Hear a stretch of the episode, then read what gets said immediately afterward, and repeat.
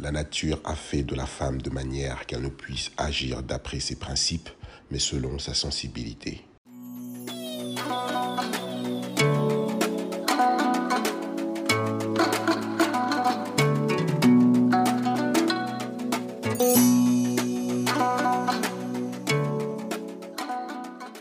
Mesdames et messieurs, bonjour. Ici David et bienvenue à Quelle Histoire. J'espère que vous allez bien. Personnellement, j'ai la pêche et je suis super content. Pourquoi? Parce que quelle histoire prend de l'ampleur de semaine en semaine et j'ai beaucoup de retours positifs. Alors, merci à Manon, à Chantal, à Samuel, à Claudia et à plusieurs autres pour vos beaux messages. Alors, un petit briefing pour les nouveaux. Quelle histoire est un podcast qui déroule le tapis rouge pour ses invités hebdomadaires? Chaque épisode est consacré à un homme, une femme qui se démarque, artiste, penseur ou personnalité au parcours atypique. Aujourd'hui, je reçois une femme de carrière, leader né, plus de 25 ans d'expérience en stratégie, gestion des enjeux et de crise, partenariat et communication, mère de deux enfants. J'ai rencontré une dame agréable, authentique et très sensible. Alors vous allez me dire que des belles phrases, que des belles phrases ici et là, mais dans tout ça, qui est vraiment Madame Carole Breton?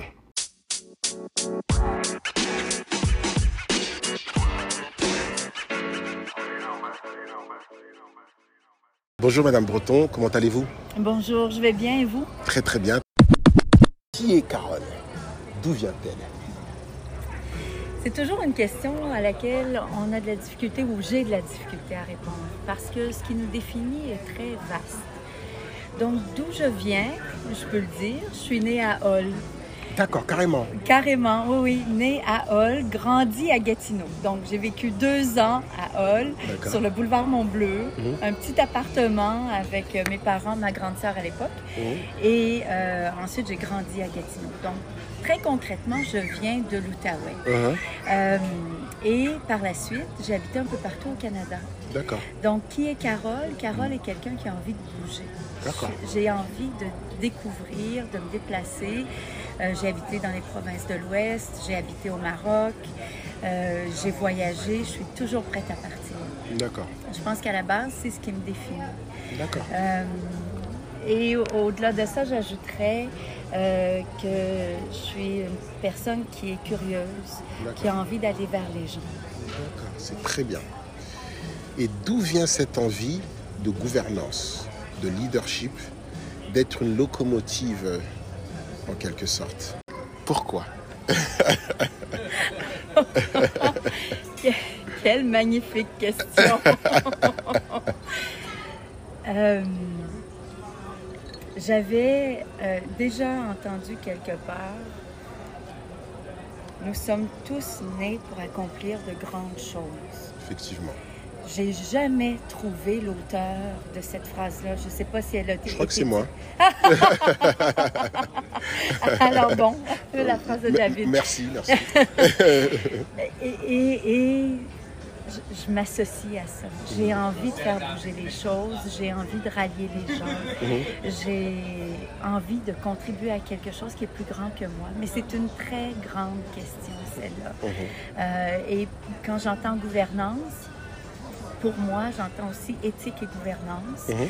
Euh, et, c'est- et, et on pense à ça, des structures qui nous permettent de respecter les personnes avec qui on est Mhm. et euh, de bien faire les choses pour l'ensemble de la société. Je pense qu'il y a un aspect là aussi de saine gouvernance que je trouve important. Effectivement. Très bien. Et qu'est-ce qui vous plaît le plus dans votre métier? Euh, je pense que c'est mobiliser, avoir de l'impact. Euh, les communications, c'est beaucoup ça. On a une idée, on a un projet et euh, on, on rassemble les gens et on mobilise. Euh, soit que ce soit au niveau des relations gouvernementales, euh, au niveau euh, d'un public, si on, si on parle d'un événement particulier, des employés aussi, les, les gens avec qui je travaille.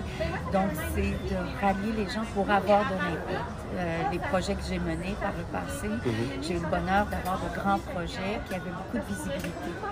Je pense que c'est ce qui compte. Alors, on revient à l'idée de leadership de locomotive. Très bien, très bien. Et en tant que femme dans notre société, avez-vous déjà, au cours de votre parcours professionnel, ressenti une forme de discrimination? Une autre question euh, précieuse, Mhm. je dirais. Et euh, c'est un enjeu. Ça ça m'émeut. Prenez votre temps, prenez votre temps. C'est un enjeu qui me préoccupe. Je vous dirais pas nécessairement pour moi, mais pour des gens autour de moi qui m'ont fait part de leurs préoccupations Mhm. précisément par rapport à ça. Au fait d'être femme Mhm. en 2021 Mhm. et de vouloir accéder à des postes de leadership Mhm. ou de vouloir trouver sa place. Mhm. Dans ma carrière, Mhm. Personnellement, euh, je n'ai pas de situation pour lesquelles où je peux dire oui, c'est parce que je suis femme que je n'ai pas accédé à un poste. Je peux pas, je peux pas le dire comme ça. Ce que je peux dire, c'est que je suis convaincue que le fait d'avoir eu mes enfants Mhm. a eu un impact sur ma carrière. D'accord. Et ce sentiment-là d'avoir, entre guillemets, des années à rattraper Mhm. parce que j'ai eu deux enfants, Mhm. ça, je suis convaincue que ça a un impact sur ma carrière. Donc vous avez eu l'impression, vu que vous êtes, que vous êtes, vous êtes retrouvé à la maison à vous occuper de vos enfants pendant quelques années, ça a eu un impact dans, au niveau de l'avancement Au de- niveau de l'avancement de la carrière, exactement. Qui n'est pas impossible à rattraper quand on revient sur le marché du travail, mais qui euh, fait en sorte quand même que le retour prend quelques mois avant de dire, OK, on est au même niveau. Mhm. euh, que ce qu'on était avant le congé de maternité. À chaque fois, j'ai pris à peu près un an 10 mois, 12 mois D'accord. euh, pour mes deux fils. Euh, donc là, je dirais que, et, et- et ça, c'est la, réalité. Mhm, Il mhm. faut prendre le temps d'être à la maison pour s'occuper des enfants. C'est sûr. Donc ça, oui, c'est clair, il faut le faire, mais il ne faut pas faire l'autruche Mhm. et ignorer l'impact que cette décision-là a sur la femme qui reste à la maison ou aussi le parent, parce qu'il y a parfois euh, des partages qui se font entre femmes, ce Euh. qui n'était pas ma situation. D'accord. Euh, mais la question de la femme dans euh, le domaine professionnel est un enjeu de société important. D'accord. Euh, et c'est euh, un des dossiers que j'ai envie de faire avancer. Super.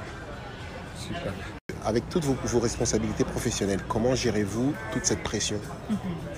Euh, j'aime avoir un horaire chargé, j'aime avoir une complexité dans les dossiers Mhm. que j'administre. Euh, et euh, pour moi, la pression devient une source d'adrénaline. Mhm.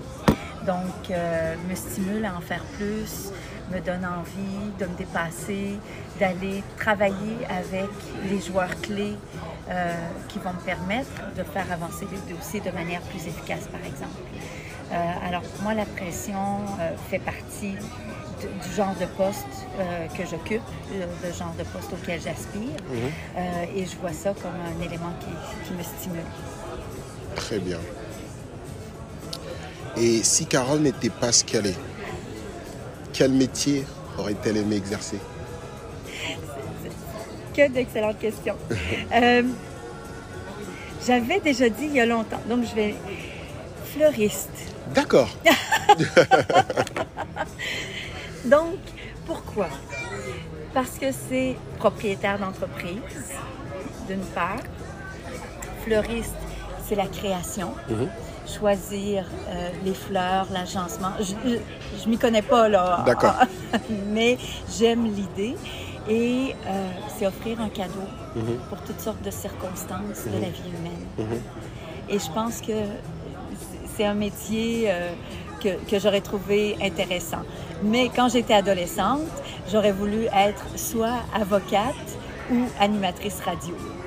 Euh, animatrice. Oh, et puis comédienne, Comédienne. en fait. c'est vrai.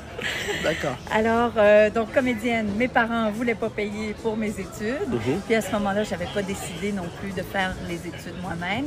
Avocate, l'idée était là, mais je ne suis pas allée plus loin. Mhm. Et finalement, j'avais choisi d'étudier en radiodiffusion pour faire de la radio et être animatrice radio. Donc, euh, j'ai eu euh, quelques émissions euh, à mon nom et Mhm. habituellement, c'était reporter culturel, réalisatrice, j'ai fait un peu de télé. Euh, donc, disons que ce métier-là a été fait, mais là, c'est plus précisément les communications institutionnelles que je fais en ce moment en relations publiques, Ah, ce très genre d'évolution-là.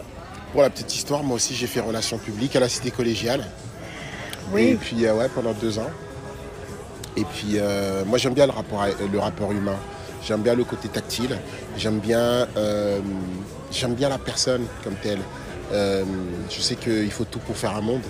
Il y a des gens qui sont derrière euh, leur, leur ordi à travailler tout seul et, et ils adorent ça. Mais moi j'ai besoin d'avoir un contact avec les gens, un contact avec le public.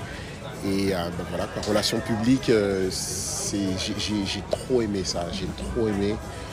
Et puis voilà, c'était juste pour la petite C'est histoire. c'est bien, c'est un beau tremplin pour Mhm. une variété de postes. Effectivement. Parce que c'est basé justement sur l'authenticité, la relation avec l'autre. Mhm, Euh, et les relations publiques, parfois en mauvaise presse. mhm, on a l'impression qu'il y a un contrôle de l'information. Euh, alors que moi, je le vois vraiment comme euh, une expertise qui apporte un focus dans le message. Donc, euh, je trouve que c'est un beau métier. Ah, très bien, très bien. Et comment on va changer de décor? Oui, On va changer de décor, on va parler des choses euh, qui nous ont tous touchés. oui. Euh, comment avez-vous géré cette pandémie? Oh. ça, ça a été un défi, je dirais, Euh, parce que pendant la pandémie, euh, je faisais mon MBA pour cadre à Telfair. D'accord Donc, euh, je travaillais à temps plein, euh, les études à temps plein, les enfants à temps plein. Pardon. Et euh, on s'est retrouvés donc en mars Mhm. euh, 2019 à- avec les non pardon 2020 avec les enfants. Je me suis retrouvée avec les enfants à la maison, Mhm. Mes deux jeunes garçons. Puis euh, pendant un mois, j'essayais de tout gé- gérer. Mhm. Pas de gardienne personne à la maison. Mhm. Alors, il fallait suivre les consignes. Puis après un mois, j'en pouvais plus. Et j'ai mis un message sur Facebook. Puis le message, dans ma tête, j'avais l'impression qu'il était très long. Et il se terminait avec la phrase J'en peux plus. D'accord. Puis je suis retournée le voir plusieurs mois plus tard. Puis finalement, c'était un message qui était très court. Le message a généré une centaine d'échanges publics, des échanges privés, de gens qui n'en pouvaient plus, qui n'osaient pas se confier à n'importe qui, qui se sont confiés à moi. Des gens qui m'ont écrit en privé pour m'offrir leur soutien moral. Et une amie qui m'a dit, étant donné que j'étais monoparentale, à temps plein, je pouvais avoir de l'aide quand même. Et il y a une gardienne qui est venue s'occuper de mes enfants, une adolescente qui était en confinement et qui est venue m'aider. Et c'est ça qui m'a sorti, c'est ça qui m'a sauvée. Mhm. D'accord. Waouh. Et qu'est-ce que vous avez appris de tout ça? Qu'est-ce, est-ce que, est-ce que s'il fallait tirer un, un côté positif à toute cette pandémie? Mais ça ramène à l'essentiel. Mhm. Ça ramène, euh, ben, dans mon cas, c'est le noyau familial. Mhm. Mes garçons et moi. Mhm. Mon travail est important, les enfants le savent. Maman travaille. Mhm. Je suis une professionnelle qui a des enfants. Alors qu'il y a des femmes qui ont des enfants qui ont un métier. Moi, c'est l'inverse. Je suis une carriériste avec des enfants. Et c'est- clair. Euh, alors, c'est d'avoir du temps pour la carrière, pour les études. Pour moi, c'était important de m'accomplir dans le programme universitaire que Mhm. j'avais choisi. Le MBA pour c'était important de l'accomplir au meilleur de mes capacités, les enfants. C'est sûr que dans tout ça, y j'ai eu de la difficulté à trouver de la place pour moi. Mhm. Euh, et euh, il n'y avait pas eu d'heures de sommeil. Mais ce qui va en rester, je pense, c'est de dire, ben, on, on- on a 24 heures. Puis un de mes amis me disait ça. Le temps est précieux, c'est ce qu'on a de plus précieux.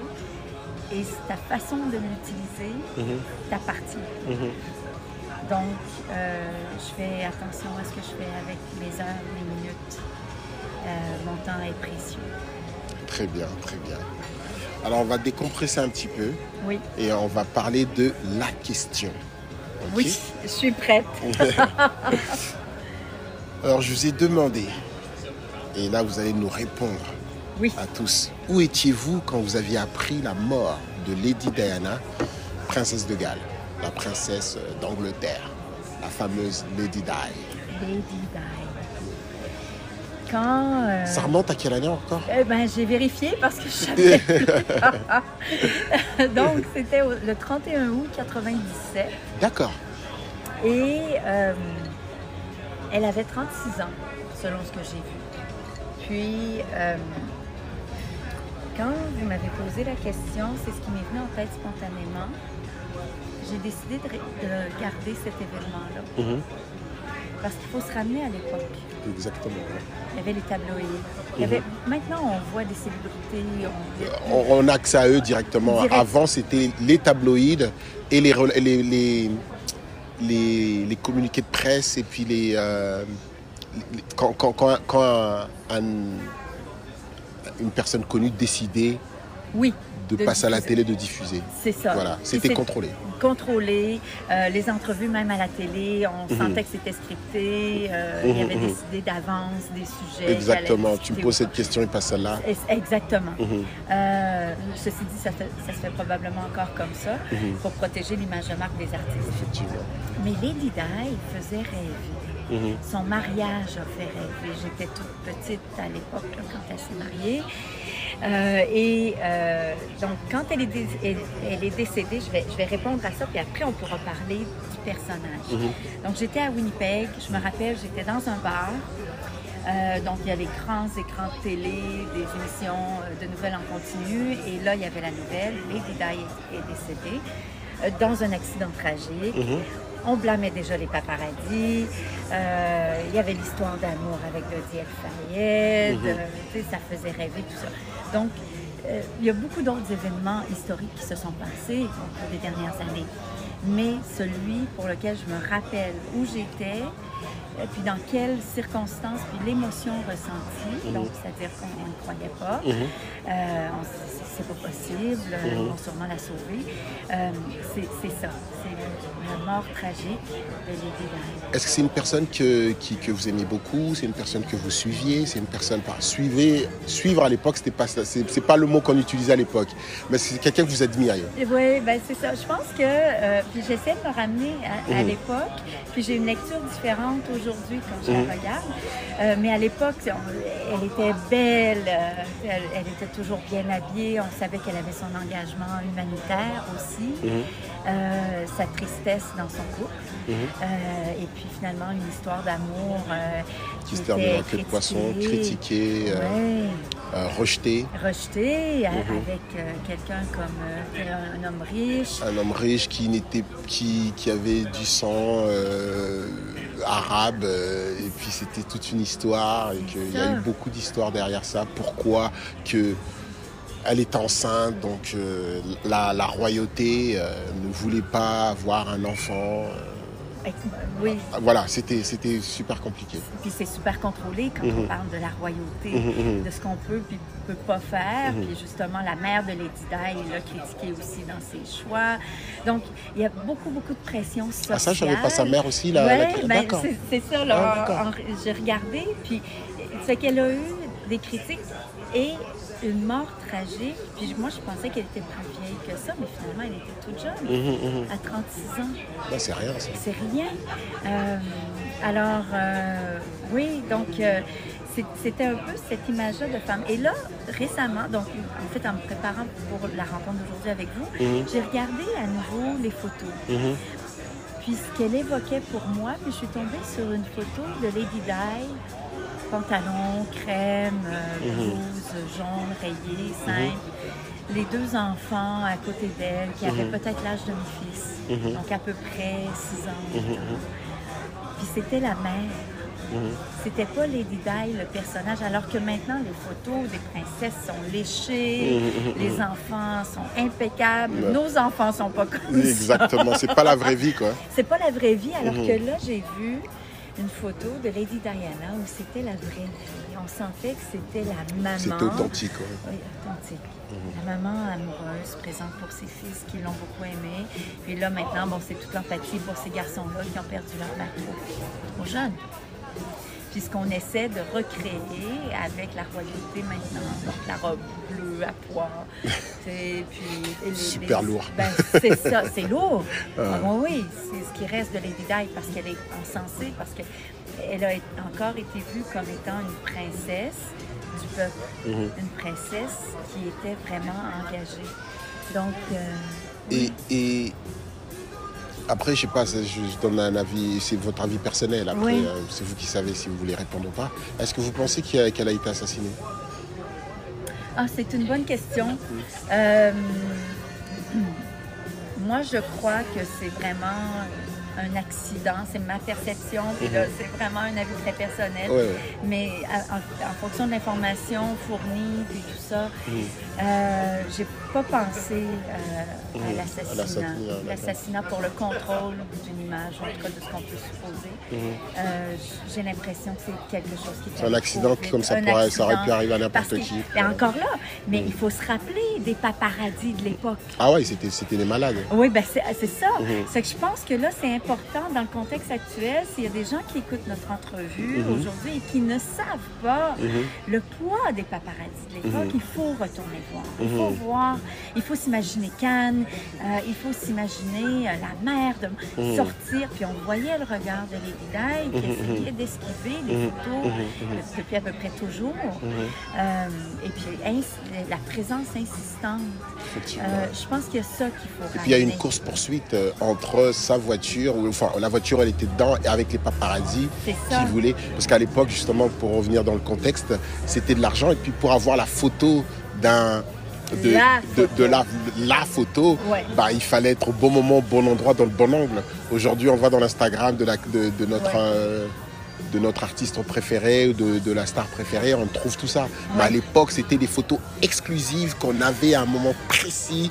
C'était de la folie, quoi. Mais c'est ça. Ça fait qu'il faut Mhm. se, ramener, remettre dans- se ouais. remettre dans, Dans le c'est contexte, les années ouais. 90 Mhm, mhm. euh, et puis euh, tout ce que ça voulait dire à l'époque. Effectivement. Ouais.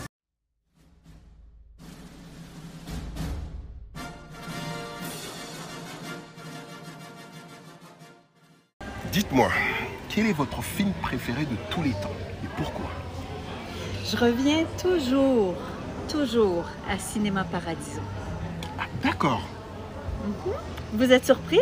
Il y a quelqu'un qui m'a parlé de ça. Ah oui? Oui, je sais pas Je veux qui. des noms. Je vais le retrouver. Euh, non, Il y a quelqu'un qui m'a parlé de ça, Cinéma Paradiso. Mais je ne pourrais pas vous dire. Peut-être que vous allez retrouver ça dans une prochaine entrevue. Il y a quelqu'un qui m'a parlé de ça. Bon, alors il va falloir que je sache c'est qui pour qu'on puisse se donner la réplique. Je. Euh, donc, Cinéma Paradiso, euh, pourquoi, pourquoi peut-être? Oui.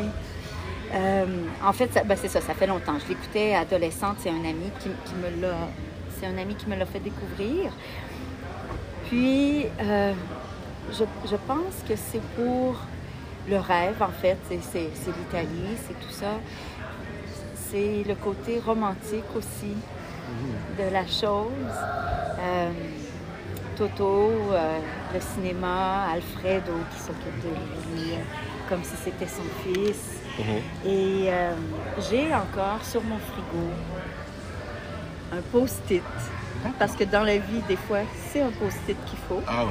sur lequel il est écrit Peu importe le métier que tu choisiras, aime-le. Comme tu as aimé la cabine du cinéma Paradiso quand tu étais petit. Et ça, ça reste. Donc, c'est cette passion-là de. Puis, c'est quoi le cinéma? C'est rassembler les gens. C'est rêver, c'est- c'est C'est c'est voyager. jouer, c'est voyager. Et puis là, il faut se rappeler, les baisers étaient bannis. Et il y a la scène mythique Mhm. de la projection. Là, je pense pas que si vous n'avez pas vu le film, Non. vous pourrez en profiter quand Mhm, même. mhm. Mais il y a la projection des baisers. Qui avait été coupé au montage. Ah oui, bah, voilà, quelqu'un m'a dit qu'après il y a eu un montage de tous les baisers. C'est ça. D'accord. ouais. C'est exactement ça. Bon, alors, euh, mais, mais c'est- cette, euh, c'est, puis c'est l'histoire des racines aussi. Le, Mhm. le- Toto de- devient grand réalisateur. Euh, Alfredo lui dit de ne pas revenir au pays. Finalement, il revient en Italie plus tard, mais, mais retrouve, là j'en ai des frissons, retrouve le cinéma paradiso, décrépit, euh, abandonné parce que la société évolue, parce que les habitudes des gens changent. Mhm. Et il y a aussi sa mère, qui est un personnage fort, mais c'est ça, Alfredo et protège Toto, puis euh, sa mère qui est abandonnée, qui, qui- qui pense que son mari parti à la guerre, à la guerre va revenir jusqu'à ce qu'elle sache Mhm. que- qu'il ne reviendra pas, et elle frappe son fils Mhm. parce qu'elle ne veut pas croire qu'elle est seule. Donc, c'est- riche en histoire humaine, en émotions, euh, puis en beauté. De, de- de- c'est ça, le cinéma qui fait rêver, les personnages euh, colorés, le montage aussi, la scène d'introduction, elle est toute en douceur. On prend le temps de vivre, Apprécier. d'apprécier, Euh, mais il y a beaucoup d'histoires d'amour dans ça, de romantisme. Et quelle est votre chanson préférée de tous les temps Et pourquoi? Donc ça, c'est une grande question. Mhm. Et il y a plusieurs chansons qui marquent ma vie, Mhm. mais la chanson à laquelle je reviens, c'est la chanson L'escalier de Paul Pichet. Juste avant de fermer la porte, je me demandais ce que j'oubliais. J'ai touché à toutes mes poches pour comprendre que ce qui me manquait, c'était ni ma guitare, ni un quelconque. D'accord. Et euh, quand j'étais au secondaire, j'avais fait du théâtre, puis je me rappelle, avant d'aller euh, sur scène, c'était euh, à l'école secondaire, j'ai fait du théâtre aussi un peu au théâtre de l'île de Hall, une pièce par, par la suite. Mais avant d'aller sur scène, je me chantais dans ma tête l'escalier. C'est, euh, je ne sais pas si vous la connaissez. Non, c'est ça. Euh, donc, euh, c'est Paul Piché qui la chante. Il, dit qu'il raconte un peu sa vie, mais il parle aussi, bon, les enfants, ça revient, puis il dit les enfants, ça peut mal faire Mhm. ou ça peut bien faire. Ça dépend de ce qu'on leur apprend. Mhm. Et, et, à la fin, euh, j'oublie les paroles exactes, là, ça m'échappe, mais euh, euh, pour aider le monde, en fait, c'est précisément ça. Pour aider le monde, il faut savoir être aimé. Et, et- et donc, c'est une chanson que j'écoutais il y a 30 ans. Puis quand je l'écoute aujourd'hui, avec l'évolution, les paroles euh, sont simples. Mais la mélodie est belle. Dans la version originale, il y a du violon, piano, c'est magnifique. Mais quand on l'écoute, c'est toute la simplicité de l'humanité. Puis au fond, c'est ça. Si on est bien, Bon, on va être bien. on va être bien avec les autres. Et si on est complet, on va pouvoir donner aussi aux autres. Et ça, c'est vrai. Et c'est vrai dans les œuvres caritatives, c'est vrai avec la famille, avec les enfants, c'est vrai avec les amis, c'est vrai au travail. Quand on- nous, on est heureux, quand on, on est un meilleur gestionnaire, un meilleur collègue.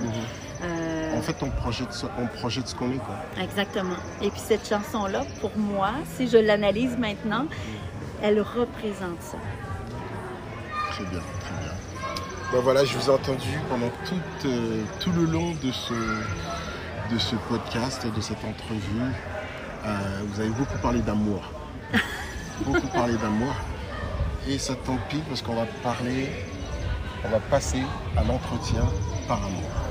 Parfait. J'embarque. Ok Donc, euh, c'est des questions rapides, répondez, c'est pour rigoler. Ouais. Pas grave. Personne ne vous en tiendra rigueur. C'est bon. Vous, vous cacherez mon identité. Je mettrai juste la photo. Ah oui. Ok, donc répondez. Oui.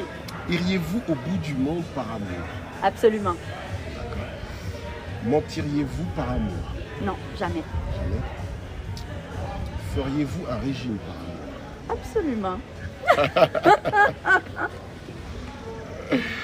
Tomberiez-vous amoureux de ses défauts par amour C'est une belle question.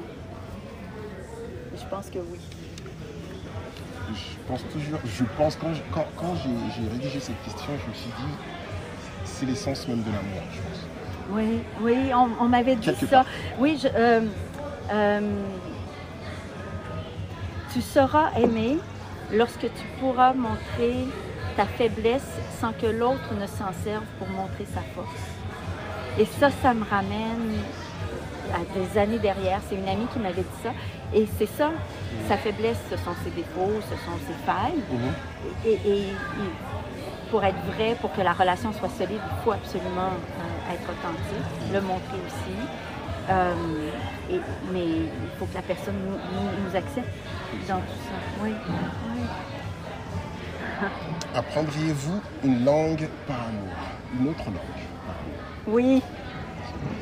J'ai l'impression que vous l'avez déjà fait. Oui, bah, J'ai fait tout ça, moi. C'est du passé pour moi. En, en fait, oui. Effectivement. Et, le bout du monde et apprendre une langue. D'accord, Mais euh, c'est ça, je suis bel et bien de retour en Outaouais. Tatoueriez-vous son nom par amour? Si je. Tatoueriez oh, le tatouage.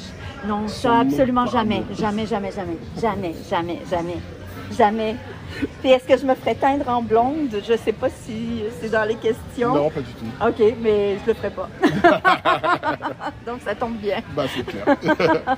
Iriez-vous en cavale par amour, style à la Bonnie and Clyde ou à la Thelma et Louise par oh, amour? Oh, oh, oh, wow. Il y a quelque chose de, de libre là-dedans. De... Oui, ça, de en pousser la notre là, quand même, toujours en restant légal mais, être caché, euh, impossible à rejoindre, euh, vivre, euh, oui, aller au rythme là où le vent nous porte. Oui, c'est une belle aventure.